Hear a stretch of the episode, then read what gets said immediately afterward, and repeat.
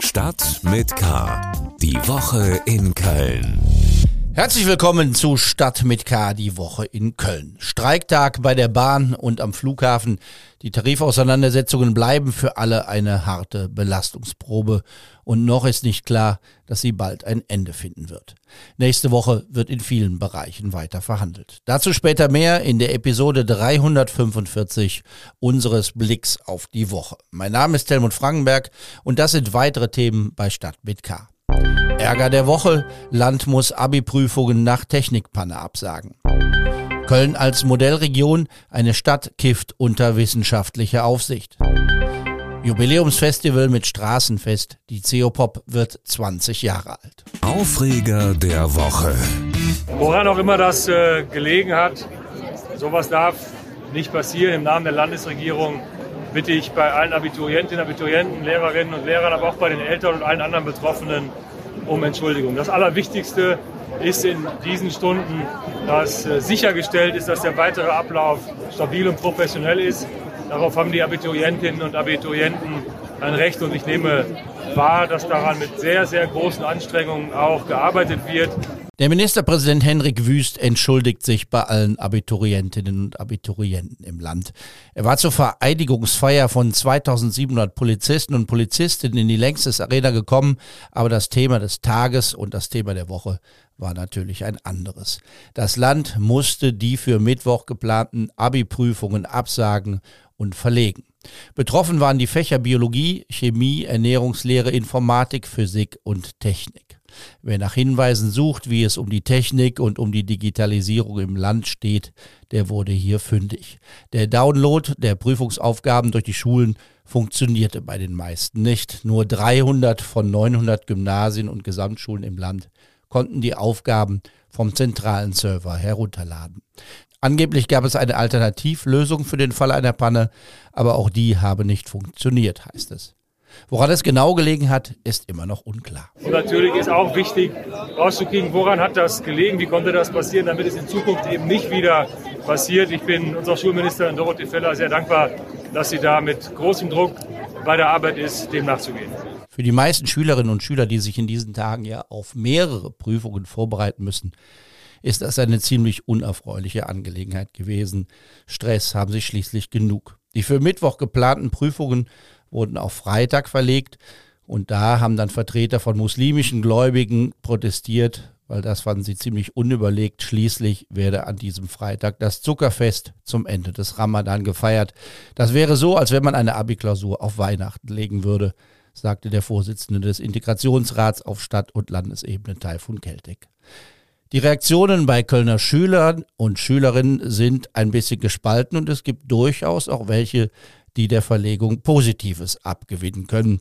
Drei natürlich nicht repräsentative Stimmen aus Köln. Ähm, also mir wurde das mitgeteilt abends, vor, also am Tag vor der Klausur am Abend erst. Also ich habe mich quasi noch, ich war so voll unter Stress, habe noch so voll viel versucht zu lernen. Und dann kam halt diese Nachricht und natürlich war ich war halt ein bisschen auch verärgert, weil ich wollte halt endlich hinter mir haben. Als ich heute hingekommen bin, war ein bisschen Nervosität im Spiel, aber ich war halt sehr gut vorbereitet, deswegen hatte ich halt auch eine gewisse Sicherheit und ich wusste auch, was ich kann. ähm, aber wenn ich jetzt so zurückdenke, wenn es vielleicht war es einfach Schicksal, dass es so passiert ist, weil es lief auch heute echt außerordentlich gut. Also so, darauf, darauf war ich gar nicht vorbereitet, dass es so gut läuft heute. Und deswegen ist, sehe ich es jetzt im Nachhinein eher positiv.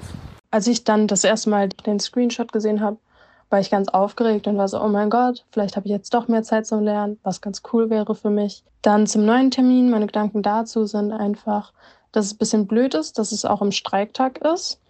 Zuckerfest betrifft mich nicht, aber für meine Freunde, die es betrifft, ist es blöd. Ich habe über diese Verschiebung tatsächlich von einer Freundin von mir erfahren, die äh, mit in meinem Kurs ist und auch mit mir am Mittwoch die Klausur geschrieben hätte. Ähm, ich war auf einer Hochzeit zu der Zeit. Und um ehrlich zu sein, meine ganze Familie und ich, wir haben äh, vor Freude rumgeschrien. Wir waren sehr froh. Und auch, dass ich ja mehr Zeit habe zum Lernen, um das nochmal alles zu vertiefen. Also, um ehrlich zu sein, es hat nur positive Aspekte für mich gehabt. Wir lernen einmal mehr, dass man die gleiche Sache auch ganz anders beurteilen kann. Was für den einen ein Ärgernis ist, ist für die andere ein Grund zur Freude. Nachsitzen musste man übrigens auch im Schulministerium, um sicherzugehen, dass Aufgaben nicht zu früh bekannt werden. Bei rund 300 Schülern hatte der Download am Dienstagabend ja geklappt, musste man sich neue Aufgaben ausdenken. Immerhin, es blieb bei der Panne am Mittwoch, danach soll dann alles reibungslos gelaufen sein. Dieser Podcast wird für Sie kostenlos vom Kölner Stadtanzeiger bereitgestellt. Wir freuen uns, wenn Sie unseren investigativen Lokaljournalismus unterstützen, indem Sie unser digitales Abo KSTA Plus ausprobieren. Die ersten vier Wochen kosten Sie nur 99 Cent. Alle Infos und Angebote finden Sie unter ksta.de slash pluspodcast. Über die Pläne der Bundesregierung zur Legalisierung von Cannabis haben wir bereits in der letzten Episode gesprochen. Geplant ist, über sogenannte Cannabis Social Clubs eine Freigabe zu ermöglichen. Außerdem darf man drei Pflanzen auf der Fensterbank stehen haben. Eine Legalisierung light sozusagen. Auf der Strecke ist erst einmal der Plan geblieben, das Rauschmittel auch über lizenzierte Geschäfte oder Apotheken anzubieten. Die Gesetzeslage auf europäischer Ebene erlaube das noch nicht, sagt unter anderem unser Gesundheitsminister Karl Lauterbach. Möglich scheint allerdings diese Art des freien Verkaufs in Form von Testläufen auszuprobieren. Im Rathaus wird zurzeit diskutiert, ob sich Köln als sogenannte Modellregion bewerben soll. Zugeschaltet ist meine Kollegin Anna Westkemper, die für den Kölner Stadtanzeiger über die Kölner Kommunalpolitik berichtet. Anna, was muss man sich denn unter einer Modellregion in Sachen Cannabis vorstellen? Eine Stadt kifft unter wissenschaftlicher Aufsicht? Ja, eine Stadt kifft unter wissenschaftlicher Aufsicht. Das trifft es eigentlich ganz gut. Wobei so richtig klar, wie das mit den Modellregionen aussehen soll, ist es tatsächlich noch nicht. Also Karl Lauterbach hat ja die ersten Eckpunkte jetzt vorgestellt, du hast ein paar davon genannt, aber wie viele dieser Modellregionen es geben soll und ab wann die eingerichtet werden, ist überhaupt noch nicht sicher. Dazu kommt, dass auch andere Städte äh, abseits von Köln daran interessiert sind, als erstes äh, Cannabis bei sich verkaufen zu können, zum Beispiel Frankfurt und Offenbach und auch aus Bremen hat man da schon Interesse bekundet. Das heißt, ähm, am Ende werden wahrscheinlich wahrscheinlich auch einige Regionen ausgewählt werden müssen, aber wie man sich jetzt dafür qualifiziert, steht überhaupt noch nicht fest. Karl Lauterbach hat aber schon mal begrüßt, dass Köln sich das vorstellen kann, Modellregion zu werden. Ist ja auch kein Wunder. Wir sind ja hier seine Wahlheimat. Und von daher ähm, ist es jetzt gar nicht so unrealistisch, dass Köln eine der ersten Städte werden könnte, in der man Cannabis kaufen kann. Wie ist die Stimmungslage im Stadtrat? Was sagt das Mehrheitsbündnis von Grünen, CDU und Volt? Die Stimmung im Stadtrat dazu ist tatsächlich ziemlich einhellig, mit ähm, Ausnahme der CDU, die schon signalisiert hat, dass sie strikt dagegen ist. Ansonsten, wenig verwunderlich, unterstützt die Kölner SPD ihren Bundesgesundheitsminister in Berlin und begrüßt das und würde das unterstützen, Köln als Modellregion vorzuschlagen. Ähm, ebenso Volt hat sich da sehr für stark gemacht und von FDP und Grünen, die ja ähm, im Bund zusammen mit der SPD die Ampelkoalition bilden, äh, gab es da auch schon positive äh, Signale. Äh, die Linke hat sich jetzt auch dem noch angeschlossen. Also sagen wir mal, selbst wenn die äh, CDU am Ende dagegen ist, sollte es zu einer Abstimmung im Rat kommen, könnten die anderen Fraktionen eine Mehrheit an der CDU vorbei organisieren und dann stünde Köln als Modellregion nichts mehr im Wege. Aber wie gesagt, es steht ja überhaupt noch nicht fest, ähm, ab wann das mit den Modellregionen alles losgehen könnte. Aber man könnte hier aus der Stadt zumindest schon mal das Signal senden, dass es hier mit dem legalen Kiffen bald losgehen kann. Herzlichen Dank, Anna Westkemper, zur Initiative, dass sich Köln als Modellregion für den freien Verkauf von Cannabis bewerben soll.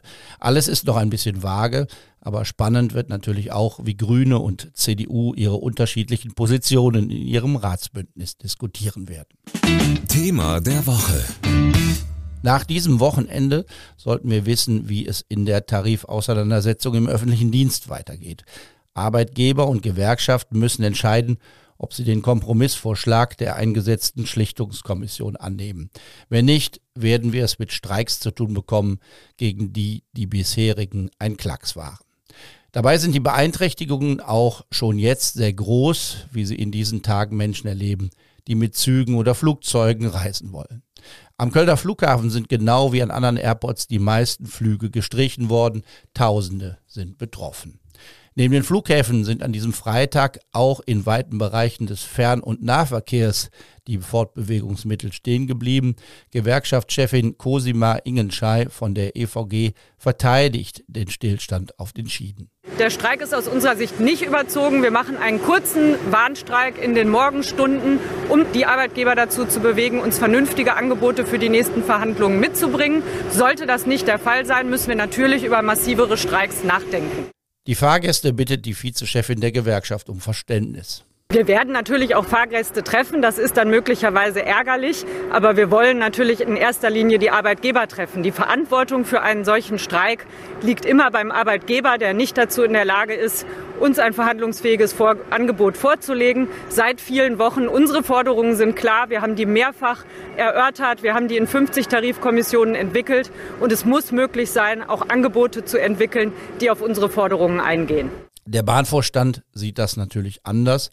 Bahnvorstand Martin Seller kritisiert den erneuten Streik. Also dieser Streik ist völlig unnötig, völlig unnütz. Es werden Hunderttausende von Pendlerinnen und Pendler, die am Wochenende nach Hause fahren wollen, die am Wochenende unterwegs sein wollen, hier völlig unnötig in Mitleidenschaft gezogen. Das wäre das ganze Wochenende den Menschen verdorben. Die EVG hat mit der Aktion aus unserer Sicht Maß und Mitte völlig verloren. Die nächste Tarifrunde bei der Bahn ist am 27. und 28. April. Auch über die Bezahlung des Sicherheitspersonals an den Flughäfen wird an diesen Tagen verhandelt. Es bleibt kompliziert. Auch in anderen Branchen rumort es. Bereits am 24. April wird im Bereich der privaten Energiewirtschaft verhandelt. Da fordern die Gewerkschaften Verdi und IGBCE 13 Prozent mehr Lohn und mindestens 550 Euro pro Monat für jeden. Was sonst wichtig war. Die Stadtbibliothek am Neumarkt, sie bleibt stehen. Die Idee, die Stadtbücherei abzureißen und danach möglicherweise ganz auf eine große Zentrale in der Stadtmitte zu verzichten, ist offenbar vom Tisch. Oberbürgermeisterin Henriette Reker hat zusammen mit den zuständigen Dezernenten für Kultur und fürs Bauen die Debatte beendet, die die Stadtspitze selbst angezettelt hatte. Der breite Protest gegen die Abrisspläne scheint Wirkung gehabt zu haben. Jetzt erklärt die Stadtspitze klipp und klar, geeignete Ersatzstandorte gibt es nicht. Es soll bei der Generalsanierung des alten Gebäudes bleiben. Das letzte Wort hat der Stadtrat in seiner Mai-Sitzung. Man kann davon ausgehen, dass er zustimmen wird. Was gab's noch? Das Ratsbündnis von Grünen, CDU und Volt hat sich auf einen Preisrahmen fürs Anwohnerparken geeinigt. 350 Euro soll der Ausweis in Zukunft pro Jahr kosten. Um viel Geld geht es auch beim Porzer Krankenhaus. Dem droht die Pleite, wenn die Stadt Köln nicht einspringt. Ein Kreis und darunter zwei Halbkreise. Dieses Zeichen soll auf die Haut tätowiert jetzt als Einverständnis für die Organspende gelten. Meine Kollegin Annika Müller hat zwei Kölnerinnen begleitet, die sich in Ehrenfeld das lebensrettende Bekenntnis haben stechen lassen. Mehr als 8500 Menschen warten auf ein Spenderorgan. Laut einer repräsentativen Befragung der Bundeszentrale für gesundheitliche Aufklärung haben sich 61 Prozent der Deutschen für eine Organspende entschieden diese Entscheidung auch dokumentiert, hätten aber nur 43 Prozent. Die Folge, wenn man keinen Organspendeausweis hat und die Angehörigen nicht wissen, ob man Organe spenden möchte oder nicht, dann kann es eben sein, dass sie auch gegen eine Organspende stimmen. Das Ja zur Organspende kann man jetzt aber quasi auch unter der Haut tragen. Das Organspendetattoo ist eine Initiative des gemeinnützigen Vereins Junge Helden, der mehr Menschen von der Organspende überzeugen will. Aber Achtung, das Tattoo ist kein Ersatz für einen Organspendeausweis. Gibt es den also nicht, müssen im Zweifelsfall immer noch die Angehörigen entscheiden. Für die soll das Tattoo aber ein Zeichen sein, dass man die Organspende möchte. In der Uniklinik Köln sei das neue Mal noch nicht breit bekannt, jedoch begrüße die Uniklinik jede Aktion, die eine Auseinandersetzung mit dem Thema fördert und am Ende auch zu einer Dokumentation des Willens führt. In Köln gibt es bisher zwei Studios, die das Gratis-Tattoo anbieten und der Andrang ist groß. Antonia Hartrampf ist eine der ersten, die sich bei Tätowiererin Inna Fischer vom Westside Store in Ehrenfeld gemeldet haben. Die 21-Jährige lässt sich das Tattoo auf das linke Handgelenk stechen. Also ich habe mich für das Tattoo entschieden, weil das eine gute Alternative zum Organspendeausweis ist, einfach um ein Zeichen zu setzen, dass ich Organspenderin bin. Während Antonia Hartrampf auf der Liege sitzt, entscheidet sich ihre Mutter Heidi, die eigentlich als Unterstützung mitgekommen ist, dass sie sich spontan auch direkt unter die Nadel legen will. Ich habe äh, mich spontan dazu entschieden, weil meine Tochter das äh, gemacht hat und ich das definitiv auch eine gute Idee finde zur Alternative halt zum Organspendenausweis, weil den hat man halt nicht immer griffbereit und ähm, manche gucken ja vielleicht auch gar nicht danach, ob, ob der vorhanden ist. Und ähm, ja, ich finde es auch wirklich schade, dass es im Moment halt nur zwei Studios in Köln anbieten. Es sollten eigentlich alle Studios anbieten, weil es eben, wie gesagt, für die Allgemeinheit äh, schon eine ganz gute Sache ist ähm, das zu machen. Und ähm, selbst wenn es jetzt nicht kostenlos wäre, es halt vielleicht günstig anbieten. Auch beim zweiten Kölner Studio, das das Tattoo anbietet, sei der Andrang schon groß. Stefanie Schützdeller tätowiert im Atelier Juven Inc. Bis Ende Mai habe sie bereits täglich einen Termin für ein Organspende-Tattoo Sie könnte auch noch mehr machen, das möchte sie aber nicht, auch wenn sie die Sache an sich gut finde.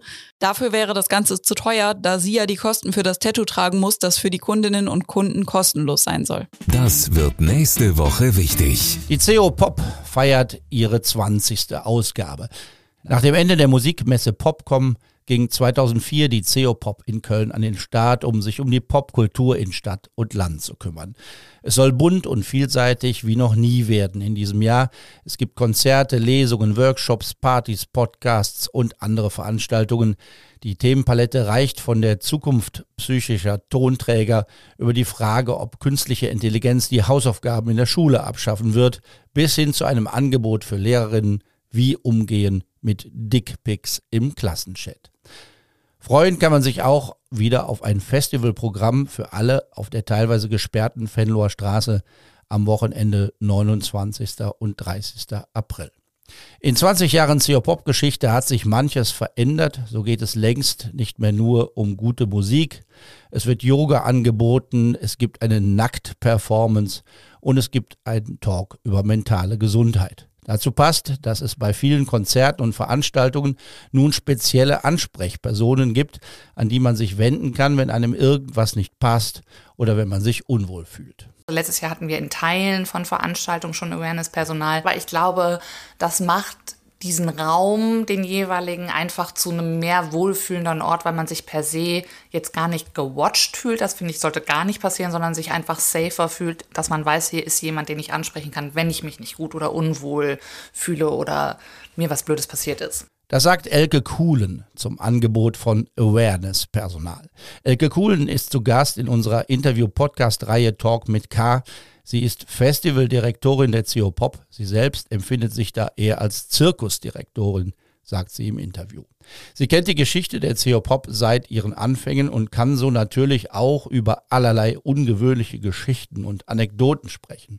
Zum Beispiel vom Sänger der Band Visage, der sich wie Napoleon angezogen hatte und sich dann in einen Kühlschrank setzte, aus dem er nicht mehr raus wollte. Sie berichtet von Bands, die schon lange Listen mit Sonderwünschen vorlegen, obwohl sie noch kaum einer kennt. Von hohen Rechnungen von Hotels, weil Zechpreller ohne zu bezahlen abgehauen sind. Oder auch vom Protest eines Musikers gegen strenge Zeitvorgaben. Das waren auf jeden Fall so denkbare Momente, als Patrick Wolf einfach die Show am Offenbachplatz nicht um 22 Uhr pünktlich aufhören wollte und ein bisschen ausgerastet ist und nach meiner Freundin Katrin, die damals Tontechnikerin war, Stühle geworfen hat. Das war immerhin mein NMI-Moment. Der war damals noch was Besonderes, wenn man im New Musical Express in England irgendwie vorkam. Am kommenden Mittwoch, 26. April, geht's los. Diesmal fehlen die großen Namen bei der CO Pop. Es geht eher darum, sich auf eine Entdeckungsreise zu begeben, um Neues und noch Unbekannteres kennenzulernen. Den Talk mit K mit Elke Kuhlen hört ihr überall da, wo es Podcasts gibt. Ich habe noch einen weiteren Tipp, was man in den nächsten Tagen noch so unternehmen kann. Im zukünftigen Übergangsquartier des Kölnischen Stadtmuseums hinter dem Kolumba Museum in der Innenstadt findet man in diesen Tagen im Erdgeschoss eine Pop-up-Bar. Und in dieser Pop-up-Bar dreht sich seit einigen Tagen alles um die gescheiterte Revolution in Deutschland im Jahr 1848. Da gibt es eine kleine interessante Ausstellung, die unter anderem an zu Unrecht vergessene Kölner Demokraten und Kämpfer für soziale Gerechtigkeit erinnert. Das passt ganz gut in eine Zeit, wo man über die Denkmäler von Hohenzollern-Königen diskutiert. Es gab auch andere in diesen Zeiten, die anderes im Sinn hatten. Und es gibt von Donnerstag bis Samstagabend in dieser Pop-Up-Bar Live-Kultur. Diesen Freitag kann man zum Beispiel französische, deutsche und kölsche Revolutionslieder singen. Da gibt es ein ganz feines Programm mit einem Textheft als witzige Hilfe unter dem Motto Die alten Barrikaden. Ich habe schon gesehen und mitgesungen und ich kann es sehr empfehlen. Das macht sehr viel Spaß. Auch an den anderen Tagen kann sich das Programm sehen lassen. Am Samstag, 22. April, gibt es zum Beispiel ein Wiedersehen mit der Popband Klee. Die Bar öffnet immer um 17 Uhr, das Programm beginnt um 19 Uhr und das Ganze kostet keinen Eintritt. Auch sowas gibt es noch. Alle Infos zur Ausstellung und zum Programm in der Pop-Up-Bar findet man auf der Homepage des Kölnischen Stadtmuseums. Und dann mache ich noch ein bisschen Reklame für die nächste Folge von True Crime Köln, die ab Samstag überall zu hören sein wird, wo es Podcasts gibt. Da spreche ich mit zwei Kennern über einen Popstar der Weimarer Republik, der 1933 im Kaiserhof während der Kölner Kabarettfestspiele verhaftet wurde und von der Kabarettbühne in den Klingelpütz musste. Wir erinnern an einen schillernden, schwulen Sänger, Paolo Montes hieß er, an seine Geschichte, an seine wunderbare Musik und an sein furchtbares Ende in der Nazi-Diktatur. Das war's für heute. Mein Name ist Helmut Frankenberg. Nächste Woche begrüßt euch meine Kollegin Annika Müller. Bleibt wachsam, aber bitte auch gelassen. Tschö. Stadt mit K